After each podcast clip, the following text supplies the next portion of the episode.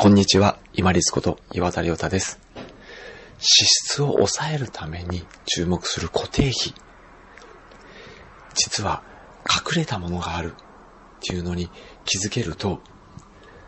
実はこの中、隠れた固定費がちょっとずつ減っていっても、あ、大丈夫なんだっていう自信になります。この自信と、大丈夫なんだっていう気づきが、さらに他に抑えられるところがないかなっていう探索への欲求、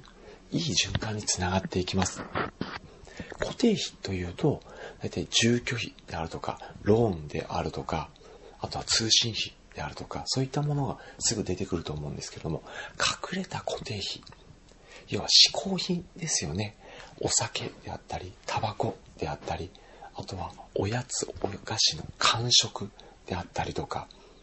あとは常時、例えばよく飲んでる栄養ドリンクであるとか、こういったもの、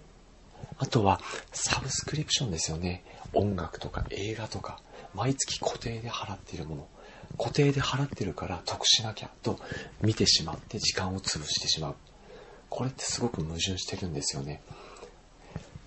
隠れた固定費。すべてなくしてしまうと味気ない生活になってしまいます。けれども、ちょっとずつ減らしていって、あ、このくらい減らしても大丈夫なんだっていう気づきが出てくると、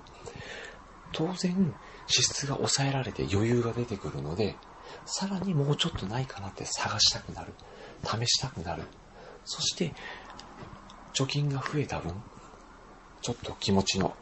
安定が生まれるっていういい循環に入っていきます。隠れた固定費、嗜好品、サブスクリプション固定費ありませんか？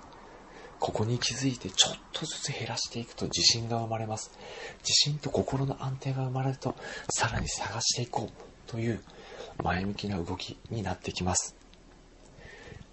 本日もご清聴いただきましてありがとうございました。皆様にとって一日良い日となりますように。